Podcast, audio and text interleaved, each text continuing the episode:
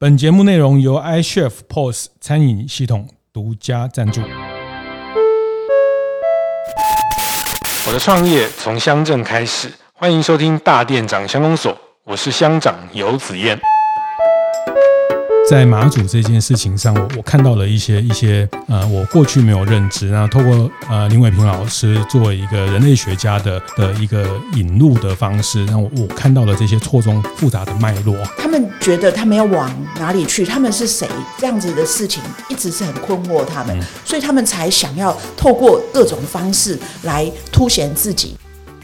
欢迎收听大店长乡公所。大店长乡公所是大店长晨会每周五的出外景。呃，这一季我们在国境的最靠北边的这个靠北的马祖哈，那呃做了其实超过超过十集的的这个呃不同的在地创业、在地创生的的伙伴的分享哈。那这个坦白讲，我我觉得我自己觉得收获很多，而且有一点意犹未尽哈。那前面几集如果有听他，大家就会。听到我讲，我觉得马祖真的是最最最在最不像在台湾的台湾的一个地方哈，就是说，呃，在我这样这几次这样去，我发现它呃，不管是闽东文化呃，跟我们闽南文化这个庙的差别、庙的形式的差别，然后它这个我们拜土地公，他们是白马尊王等等这些啊宗教的风俗的等等，但是他又是呃台澎金马哈，好像呃我们应该是在一起。的哈，但是呃，我觉得它真的是一个呃很适合叫做伪出国的地方哈，真的很不太像台湾，但是它呃，但是还是找到很多台湾的的影子跟相相连。那在这一季的最后的两集，我邀请了。呃，一位重量级的来宾哈，那也是我们这呃乡公所快一百集来第一位呃的呃，真的是人类学家啊，人类学家台大人类系的林伟平林老师，先请老师跟大家打个招呼。Hello，大家好，我是林伟平，我来自呃台大人类系，呃在那里教书已经二十几年了，是呃很荣幸可以来到这里。好，谢谢。那个坦白讲，我我我觉得。这次邀请老师，我可能有点突兀哈，跟老师也呃，对于我们在做的事情也不完全了解，但我刚有稍微 brief 了一下，说一下为什么会会想要邀他来哈。那呃，其实在我这次去马祖之前，当然包括像白日梦的慧婷是一个很好的引路人之外，其实有一本书，就是老师在今年也是今年的新书，还没满一年，《岛屿幻想曲》好，那呃这本书的副标叫做《战地马祖的》。想象主体与未来。那其实这本书也是我这次在马祖的呃这两三个月一个非常非常重要的呃引路，一个非常非常重要的指引哈，而且是一本非常非常精彩、非 常好看的书哈。我第一天拿到我就读了大半本，我觉得哇好有趣，就是它也引引导了我再去理解马祖的很多呃不太一样的面向哈。呃，所以呃这本书它其实一开始它是是英文。再翻成中文的书，是是，所以这是您的一个研究计划。对，就是剑桥大学呃最近成立了一个台湾研究系列，哦、对，那所以呃我参加了这个系列，那这个这个系列就以这本书作为第一本。嗯，那所以我觉得很有趣，因为以马祖作为台湾研究的第一本，也有它某种、哦、某种特别的意义。是是是是，所以在这个研究，你前前后后在马祖的时间大概多久？就我大概两千零七年去，就是因个一个因为一个会议去马祖，因为马祖那时候想要发展。就是说，他不知道往哪里去。嗯，那个那个给我的概念很很清楚，就是他们不知道要往中国去，还是回到台湾，因为他们不再是战地了，是，所以他们就请学者去那里咨询，然后开会，然后讨论。嗯，对，我是因为这样的因缘，才第一次踏上，就是第第一次访问马祖，然后踏上马祖的土地。是，那作为一个人类学家，你怎么你怎么会感觉到这是一个好？好题目，因为人类学家现在对于我们要往哪里去这件事情非常关注。是，对，就是说，呃，他不只是在关心我们从哪里来，嗯、也很关心我们到底是谁。嗯、就是我们，尤其对台湾人而言，就是我们在台湾都很重要。我们是谁？还有我们要往哪里去？这件事情是这个学科很、嗯、很关注的议题。是是是，所以马祖，呃，你去了几趟之后，就发现他的这些不管是叫认同的问题啦，或者从战地到非战地的这些过程，太太有意思了。对，就是。踏上南竿或者是北竿，嗯、你就很清楚可以感觉到他们一直在思索这个问题，是就是他们过去是台澎金马所谓的战地嘛，嗯、是，所以他们是保卫台湾作为他的很神圣的使命。嗯，那现在他们。没有这个任务了、呃。尤其我那时候在的时候，是他大三通，二零零八年的时候，哦、所以那时候的台湾跟中国的关系是比较好的，不是现在。因为现在的这种紧张关系，这是这几年的事情。嗯、那在两千零八年大三通的时候，马主任觉得非常的困惑。因为他们以前是保卫台湾啊，是。是，是嗯，整戈待旦，对对，整戈待旦，然后台海的跳板，是，他突然失去了这个角色或是这个位置，他要往哪里去？这件事情变成他们共同的关注，嗯，所以他们几乎在每一个村子里面，或是在岛屿的每一个地方，你都可以感觉到那个。那个渴望，就是他们在问这个问题，嗯，还有就是他们的马祖资讯网也一直在问这个问题，对对对，这马祖资讯网也是一个很特别，老师在书里面特别讲到他们在。网络上在两千年前后开始有这种 Internet 之后，其实而且这个马祖资讯网，他们是一个匿名的方式，比较传统的。哦，对，但是他有有些人会在那边放自己的电话或是连结啊，对，那其实它就是另外一个言论的空间，就是在在一个军事的背景。啊。那我我这两天一直在想说，这本书我觉得我自己，因为可能我跟我自己做呃念心理的背景有点关系，然后。呃，我觉得特别的有意思。然后我后来想说，我要请老师来跟呃大家来分享哈。那呃，像在大店长的社群，大部分是做服务业的经营者。那我这段分享，我们可以带给大家什么哈？我一直这两天一直在在思考这件事情。后来我今天早上想通了哈，就是 我我觉得我们开店做服务业，就是一个认识地方。理解地方，理解消费者，你才能做到生意嘛。好，那一样的就是今天，呃呃，举例来说，你可能在台中开了一家餐厅，开得不错，你接下来可能要去竹北开，可能要去台南开，可能要去台北开，可能要去呃马祖开。最近呃我还看到一个新闻，麦当劳，台湾麦当劳也去马祖考察了，看看有没有开店的的的这个这个可行性，因为金门开了麦当劳了。哦，那马祖有星巴克，哦，这个，但但我要我要想的是说，呃，其实我觉得借重老师在人类学的呃这张田野调查的研究，协助大家去理解一个地方的这个人的组成也好，或者是地方的文化，地方的呃这个地方为什么？长成今天这个样子等等，我觉得，呃，从某种程度来说，都是大家的当做很关键的某一种市场调查的的直化的背景哈。就是说，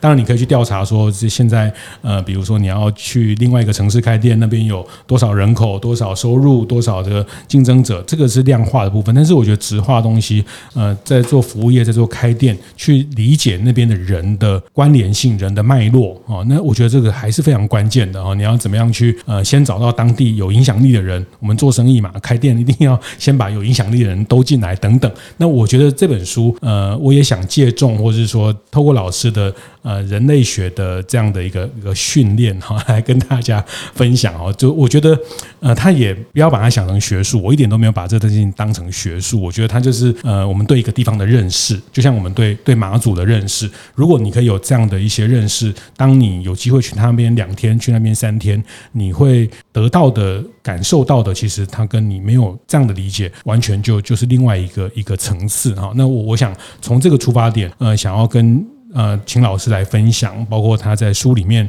呃，特别我们这一季也谈的马祖哈，包括像上一集，呃，我们也跟李问聊了一下，李问过去也是。台大人类系的学生，是是，是，那他现在就是呃，执政党不做，跑去那边当在野党。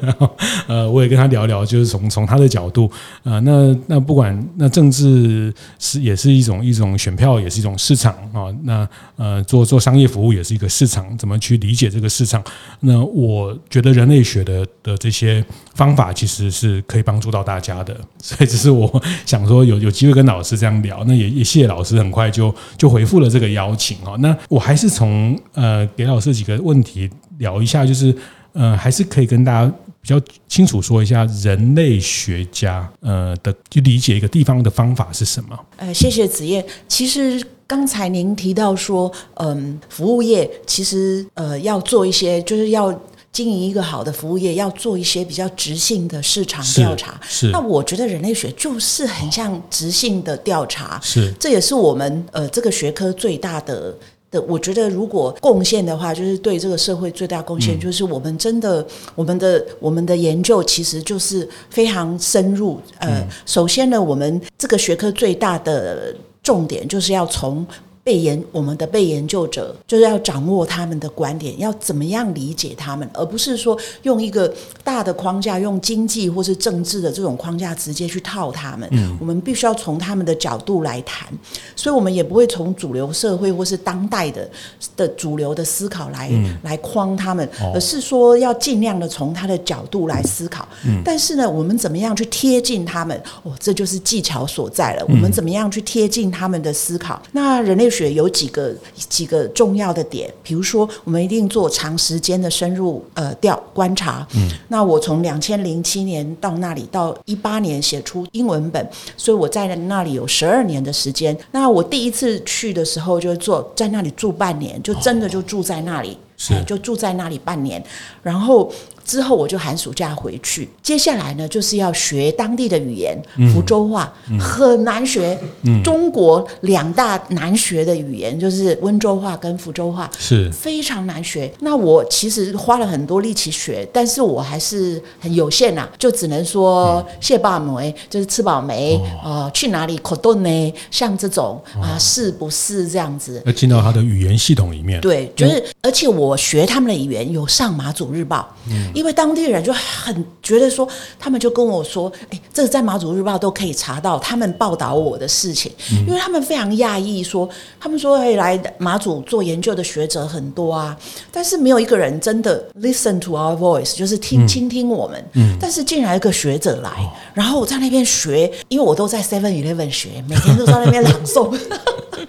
所以哇，很快就爆红了。嗯、所以那个那个马祖日报就马上派记者来来采访我学习的过程。那当地当地的教我的这个母语老师，嗯、也就是这个画家，就是我用他的画作为这本书的封面。哦、后来我们就变成姐妹交了，嗯、就是姐妹般的情感，嗯、因为他没有收我的钱，是，所以我现在是他最大的 collector。嗯、所以他我买他的很多画都挂在我们家。是是 是，难怪我在书里面看到老师常常。因为你进到他的语言系统，所以你会包括他们的一些俚语跟俗语啊，对对，比如说打海人啊，这些讨海人的生活里面的一些俗语，其实它都是呃，都是一个一个社会共性或是共同的集体的意识。展现在这种很日常的俚语俗语，但是你就必须有进入他语言系统的能力，你才能看到这件事情。对，如果我没有办法理解，我就把它录起来，然后回回家。也就是第三个我要讲的，就是我会住到民家里面，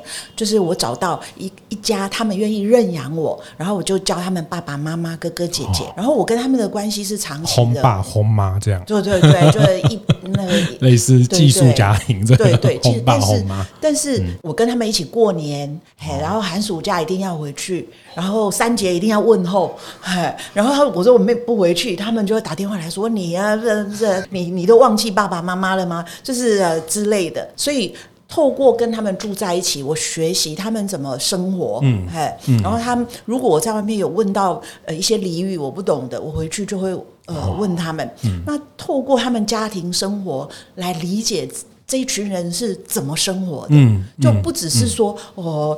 Google 一下而已，而是说跟他们生活在一起，是。透过他们的生活一个家庭来理解这个世他们的世界。哇，对，所以我觉得这个也是很重要，就是从生活中学习他们的文化。那最后就是我用，就是我相信呃店长可能也有注意到，就是比如说我在每一章开始的时候，我都用他们的诗哦，是。作为他每一章的开始，嗯，因为其实透过这个方式，因为我毕竟是个外人，我不是真的马祖人，但是我在他们当地的诗人里面找到类似的那种描述，嗯，那也让我觉得呃特别好。哎，比如说我在写历史的那一个那一段的时候，或是说我在写赌博的那一段，嗯、我都是会选择当地一个很重要的诗人，哦、就是谢昭华医师，他是、哦、他是医师，哈，他的诗来作为前引，嗯嗯、然后才进入我自己的。嗯、我觉得这是一个很好的是的对照，这样。是，是。那真的这本书很好看，真的超好看，真的对，就是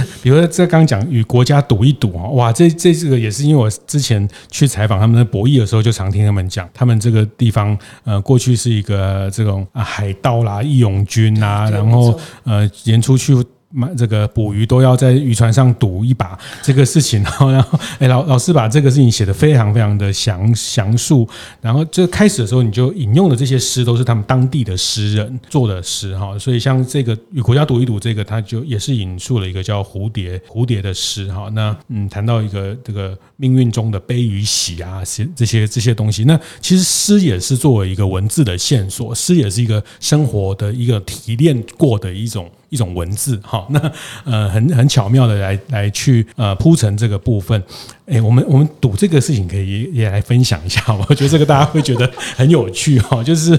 呃，跟博弈光头这个先先不谈啊，我我书里面有一个好有印象的例子，好生动哈。这个真的是要呃，就像老师讲，你要跟他生活，然后让一点一点的去把它拼凑出来。当然，这个拼凑呃，某些在地的人他可能也也不完全呃，也不说认同，就是其实每个人的呃世界的面向都不太一样，但是他已经作为一个学者、田野调查工作者。尽可能的去呃完成这样的一个拼图，超过十年的时间。你里面有提到，因为呃后来战地政务嘛，哈，那嗯就是三申五令三令五申不能赌博 哈，因为这个要端正风气哈。但是呃他们到处都想要赌一把，中中午休息也可以赌一把。然后这个 呃很多地方这岛上的所有的什么麻将牌都被没收了，他们还是有本事弄一副麻将哈。比如这个里面书。想到就是呃，大家回到都都会来台湾采购，或者来台湾找朋友。回去的时候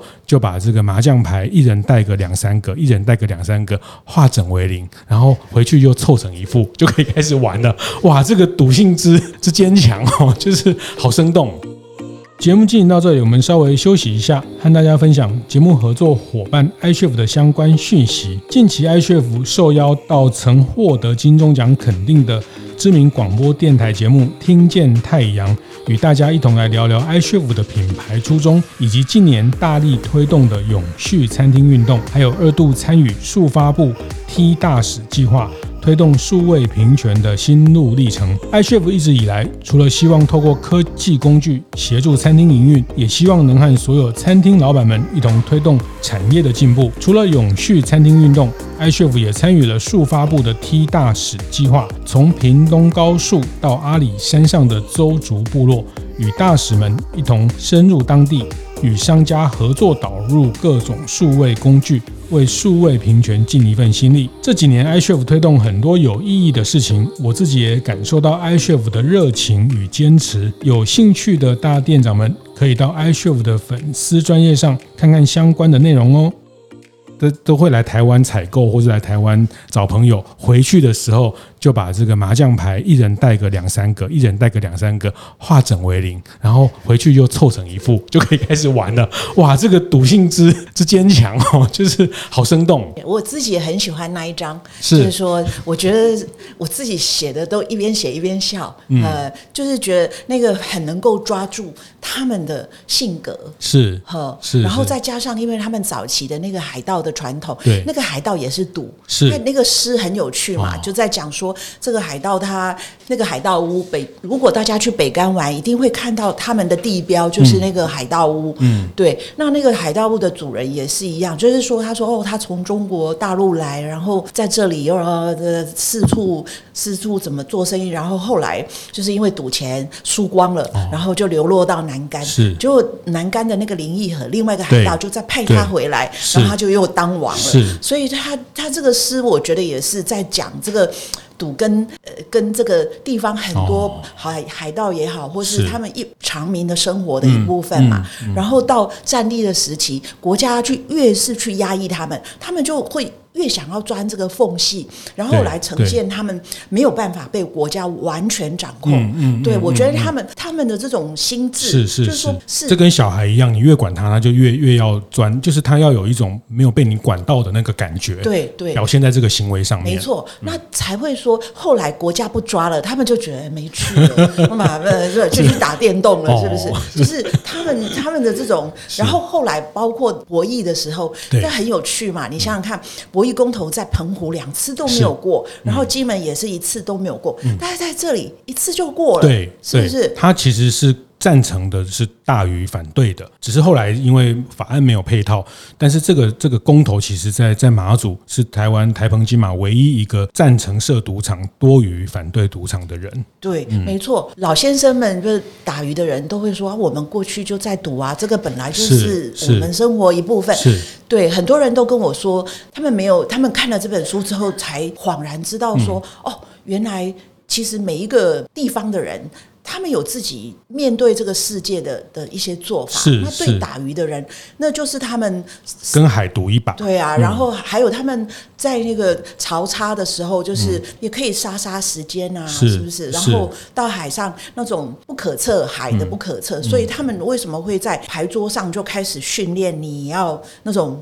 你要不要风险承担的能力要很高，因为 take a risk。对，没错，尤其是东引的。这这几个漏啦，就是这个这个老船长哇，他们都讲得有声有色的，嗯，呵，就是哇，都画图给我看，就是告诉我他们他们打鱼跟这种这种赌博的这种彼此那种互通性，嗯，他们就解释的很清楚。是是是，所以他们可以呃出在船上捞到鱼就开始赌了哈，所以结果回来明明捞到很多，但是都在别人的船上，哦，就是类似这样的的场景，因为但是他们也觉得这个是他们呃。的，就是呃，我要讲的是说，其实我我在看这件事情的时候，我们重新去去理解，呃，包括赌博这件事情，它跟我们。刻板的认识其实不太一样。你如果回到他的生活的脉络跟生活的内容里面去看，呃，有一大部分是是苦闷啊，因为或是被被管制。大家知道那个军事的时代，在军事军管的部分，呃，到我都听过白日梦的慧婷讲，他们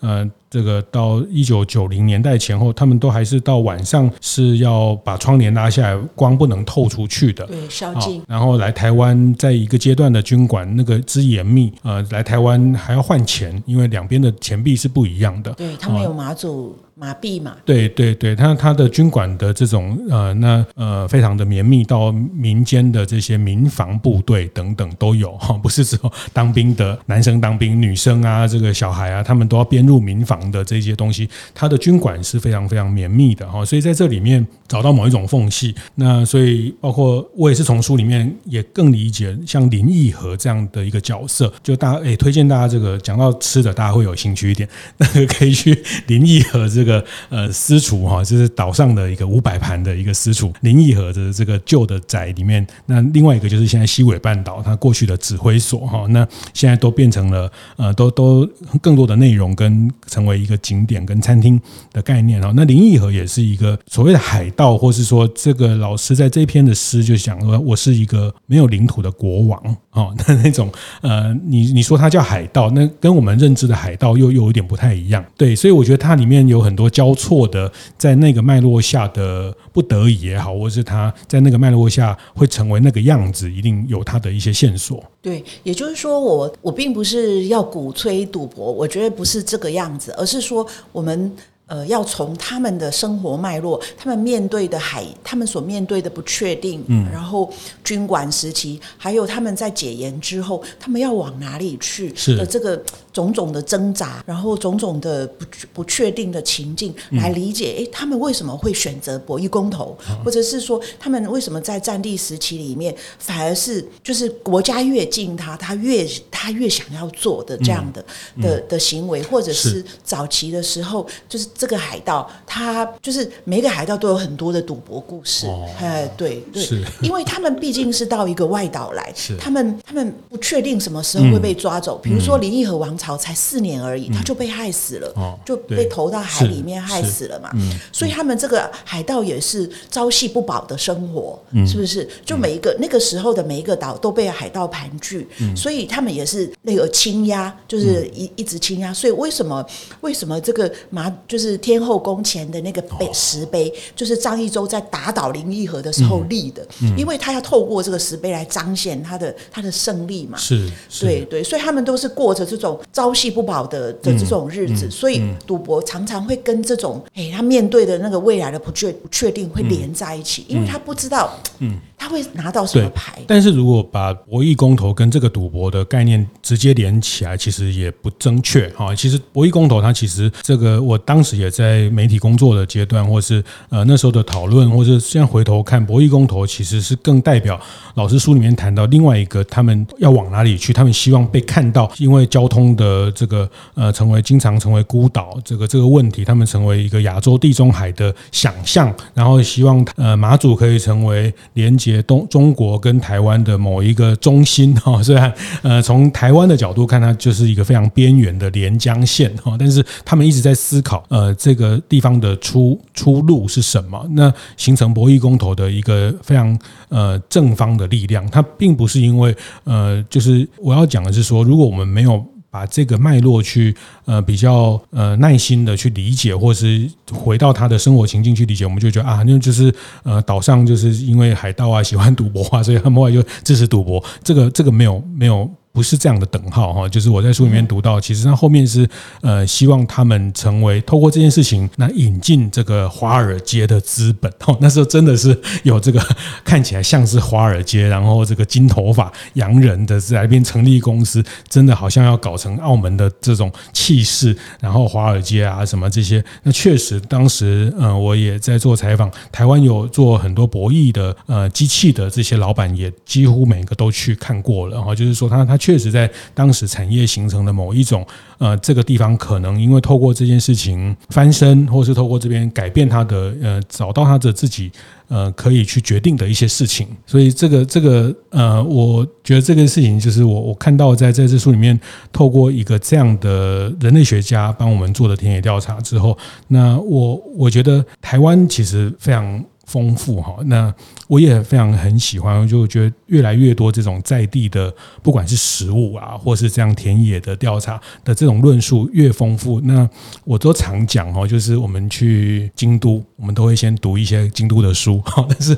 我们去马祖玩，我们都没有先读马祖的书，然后就说啊不好玩，那没有东西啊，然后怎么样，都批评国旅很烂啊，很贵。我觉得不是这样哈，就是你不准备，你不你不去理解，你不去呃讲的比较严厉一点，你不去做功课哦。那诶对啊，我们要去京都，我们都会去做做功课啊，然后说啊，他哪一家三百年锦市场是怎么样啊？那哪一家是怎么样？那我觉得很多地方的，包括现在很多的呃年轻的伙伴写的这些地方的这些小旅行的内容等等，我觉得都好棒啊。就是如果我们要去马祖，诶我们。现在像我觉得现在越来越多哈，就是诶，我们如果可以在书店看到有七八本都在讨论马祖的书，我们看个两本再去玩，那就像我们去京都一样，我们的书店要看京都的书，一定都有一排在等你哦。那你看个两三本去京都玩，你就觉得哇，这趟好值得，因为你理解了你之前没有看到的，没有。听过的没有体验过的事情哦，那我觉得从这个角度，我到呃，是真的非常推荐大家，真的马祖可以走一走。然后在去之前，岛屿幻想曲，呃，这不是叶配，也没有要推书哈，但是我真的觉得我从里面看到了好多好精彩的呃理解。那这个理解就是去去让我们看到这个地方。展示给我们的东西其实是是会呃很不一样的哦，包括呃刚讲这个嗯，他们很希望被这个世界看到，就是包括为什么去马祖会看到有一个妈祖天后宫，这个叫妈妈祖娘娘的一个很巨大的神像竖立在那边。对对，没错。我在做田野的时候，那个神像还没有立起来。哦、那刚好他们在讨论要不要立起来的事情。嗯嗯、那这个故事其实就是因为马祖有很多海漂师，就是金门也一样。那个王玉兰，对王玉兰有没有？就是小金门，大家如果去烈屿就可以看到这个这个这个海漂师。马祖当初就是有这样的一个传说，就是有在天后宫后面有一个海漂，嗯、就是有一个海漂师的传说。嗯，那。因为一，我记得是一九六二年，马祖的战地指挥官立了一个碑，说这个海漂石是妈祖的尸身。飘过来的，对，然后他其实他在里面也有讲，他就是用透过这个来鼓励大家要舍身为国，嗯、因为大家都在这么、哦、这么边陲的岛屿里面，不知道明天会不会被共匪打过来，所以就是说这个指挥官立了这样的一个一个石碑。那马主任后来在解严的时候就看到，哇，竟然这个石碑说这是林默娘的尸体葬在这里，嗯、哇，这不得了了，哦、是不是？是，所以他们就立了这个，才立了这个这个巨神像。嗯、那这个巨神像据说是面对莆田，就是他的那个脸是面对莆田的，然后也鼓励。就是两岸来的呃香客或者是信徒，就是不要只是去他出生的地方，就是妈祖娘娘出生的地方，也可以来他升天的地方是。朝圣。是。那他们，所以他们也是一个一种文化的再发明，嗯，是不是？就是透过这个方式呢，把他们，毕竟妈祖这个名字的确是来自妈祖庙，嗯，就是来自那是那间庙的，是是，对对，所以他们就在呃整个文化产业的过程中，把这几个元素就连。连接起来了，嗯嗯，对对。至于它是不是真的，我觉得其次啦。是，不过 不过，我觉得很有趣的是，大家如果去看这个妈，这个这个天妈祖天后宫，有一个很大的特色，就是在它的那个神坛前面就有一个哦，那个衣冠冢。对对对，那在台湾的庙宇不会这样子的。台湾的庙宇是阴阳分明的，就是那个那个庙是。阳的，然后尸身是不可以在里面的。但是唯有在妈祖天后宫，他的神像，他的那个神坛前面是他的尸身，哎，他的他的他的身体是。葬在那里，是，哎，所以这也是他一个，据说是他的身体葬在那里，对，据说，哎，据说，然后又可以去过那个，因为他巨神像下面有一个。那个怎么说？有一个不是堡垒，而是很像防空洞这样。然后大家可以去弄给弄给我看，就是有有有，对对对。哎，很很多人他把防空洞跟砖桥底的这个概念合为一体。对对对，就是占地的这个概念。有我们有去走了，对，我们从最下面走到最上面。哦，我觉得这个我们制作人都走到铁腿，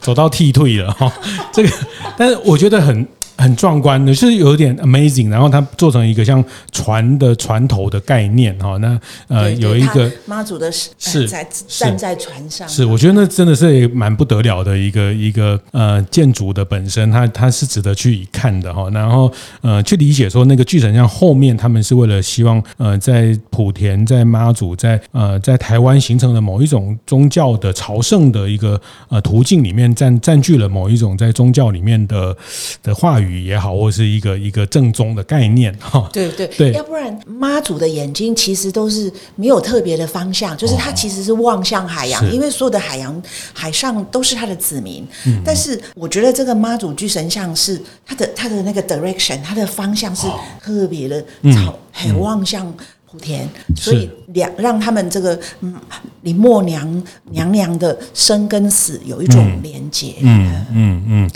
好，这个这个大家有有机会去，然后我很建议大家一定要从下面这样走上去，去感受那个 那个巨大那个尺度。然后为什么他们想要在这边立一个这样的东西哈？然后呃，当然讲到庙宇部分，其实那是老师的另外一个专业哈。这有机会，我觉得老师你真的可以开一个 podcast，把这个东西那个呃庙宇的这些跟跟鸡童啊、跟道士有关的呃，从人类学的研究的的这个其实非常热门哈。这个我们有机会再聊。好，这个先把这一把。呃，聊完就是刚讲到在在宗教或是在妈祖起于这个妈祖的这个概念，然后也是因为战争，因为战地，又让呃战争是是这个地方因为战争两岸的呃这个国共的这个战争的延长，然后才妈祖才因为军事接管，它才变成了一个呃一个比较像一个一个地方的经营开始，所有的建设也是从军军事来，因为过去它就是一个渔村，或是从那边的人来这边过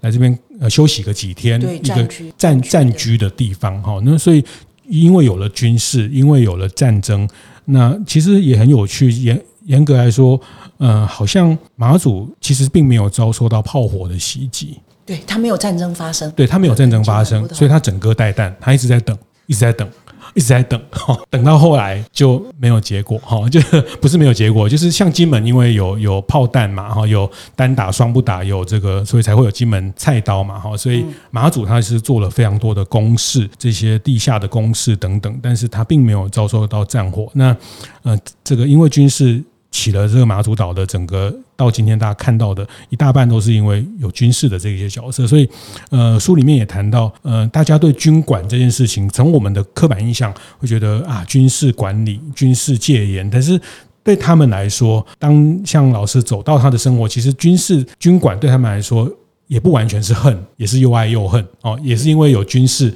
有阿兵哥带来很多生意等等。没错，还有就是他们的保送制度，就是我认可以看到，比如说现在连江县政府的一级主管，他们都是保送出来的。现在的立委陈雪生也是保送上，是还有前县长杨虽生，对，他是第一名嘛。对，来台湾念念完医生，哦，念念医生回去，嗯，对，所以他们军事战地这个战地政务对他们而言，并不是全然是不好的，嗯，呃，另外就是他们呃女人在菜市场都可以卖菜给阿兵哥，所以他们其实马祖人蛮有钱的，他们在台湾都有房子，是。那有的人也会投资福福州的的房地产，所以他们从这个这个军事战地政务里面也也得到了一些好处，对，所以他们。他们是爱恨交织的。嗯嗯，好，这这个一集聊不完，我我下一集要特别再跟老师呃谈谈。那看到一些在后战地的时代的这些年轻人陆陆续续回去推动的一些改变哦。那嗯、在这一集我最后要跟跟老师也回馈一下我看这本书的心得，就是呃那个呃他们有一个马祖年轻人呃背着马祖去登喜马拉雅山。这个故事太 太令我印象深刻了啊！就是他为了要被世界看到，所以他背着马祖的背在他肩上去挑战这个喜马拉雅山的这些这个珠穆朗玛峰，还是对对啊？那挑战的前面挑战了几次成功，然后最后呃在山难在在山上呃就挑战失败就就往生就就结束他的生命这件事情哦。那我我看到这里，包括说在刚讲他们当时的一个离岛的这个博弈公投，他们有一种想要被世界看到的那一种呃企图心也好，或是那种。不甘心也好，我觉得，呃，在这里面好好几个故事都都一直在讲这个这个概念，我我我对这个事情印象非常深刻哈。那但某种程度，它它可能也跟台湾的处境好像有一点点像，这个我们也许待会再呃下一期再再再可以多谈。但是我我我只是想问老师说，其实他们这是这是一个什么样的心情？就是他们因为不知道去哪里，因为因为在台澎金马里面算是边缘。离岛里面的离岛还是怎么样？为什么他们那种啊想要被看见的那种，我觉得有点接近悲愤，然后背着马祖那个去去去登圣母峰，类似这些事情，那个背后它代表了这个地方的人的某什么样的一种一种性格？也就是说，他们对于他们到底是谁，其实心中。有很多就是很多不解啊，嗯，像我那时候去的时候，我常常在他们马子网上看到，他们会写我们比我们是三等公民，如果原住民是二等公民，他他们觉得他们不如原原住民，因为他们的交通很不方便，他们基础基础设施很不好嘛，大家应该大家。大概都知道，就是飞机因为这个岛屿的关系，所以常常不飞。呃，像我每次要去马祖都要订两次到三次的票，是，是不是？然后船冬天常常会不开，对，因为这个我也是去做了马祖才知道什么叫做黑水沟。为什么台为什么那时候要过台湾海峡？这个黑水沟是对我们的祖先而言是这么不容易的事情。那所以从他们的这个台马轮。台台马轮的冬天要去就很不容易，而且那个风浪很大，都基本上都躺着啦，就是不能坐着这样。那所以他们到底他们跟本岛的关系是一个什么样的关系？嗯、但是他们又距福州，他们中国大陆这么近，嗯、所以他们到底是谁？这件事情他们觉得非常的困惑。嗯，那。但是他们跟国家来往的过程中也不是很顺利，嗯、是不是？大家或许最近记得最近的最呃，就是马祖大桥的新闻，就是国家本来允许他们允诺他们要建了，嗯、南竿跟北竿之间，对对，这条大桥，对，那最近又不见了，是不是？嗯、所以呃，陈雪陈雪生就觉得就是又在医院咨询，那所以就是说。他们觉得他们要往哪里去？他们是谁？这样子的事情一直是很困惑他们，所以他们才想要透过各种方式来凸显自己。然后，因为他们又跟金门不同，因为金门基本上就是小三通，还是获得很大的利益嘛。那马祖这个交通不行，你知道它是飞螺旋桨的，然后飞进去又很很不方便，所以他们大三通也连了，然后又没有像马祖这样的一个一个一个交通，所以他们快要被遗忘了。我觉得他们那种，他们好像要沉到海里的感觉，所以他们会尽很大的力量来提醒，做一些比较独特的事情来提醒台湾人也好，提醒中国大陆也好，他们的存在。就是人如果不存在，哦，那是一个非常大的打击嘛。嗯，对，我觉得那个是那个集体的焦虑的来源。是是是是是，这这里面，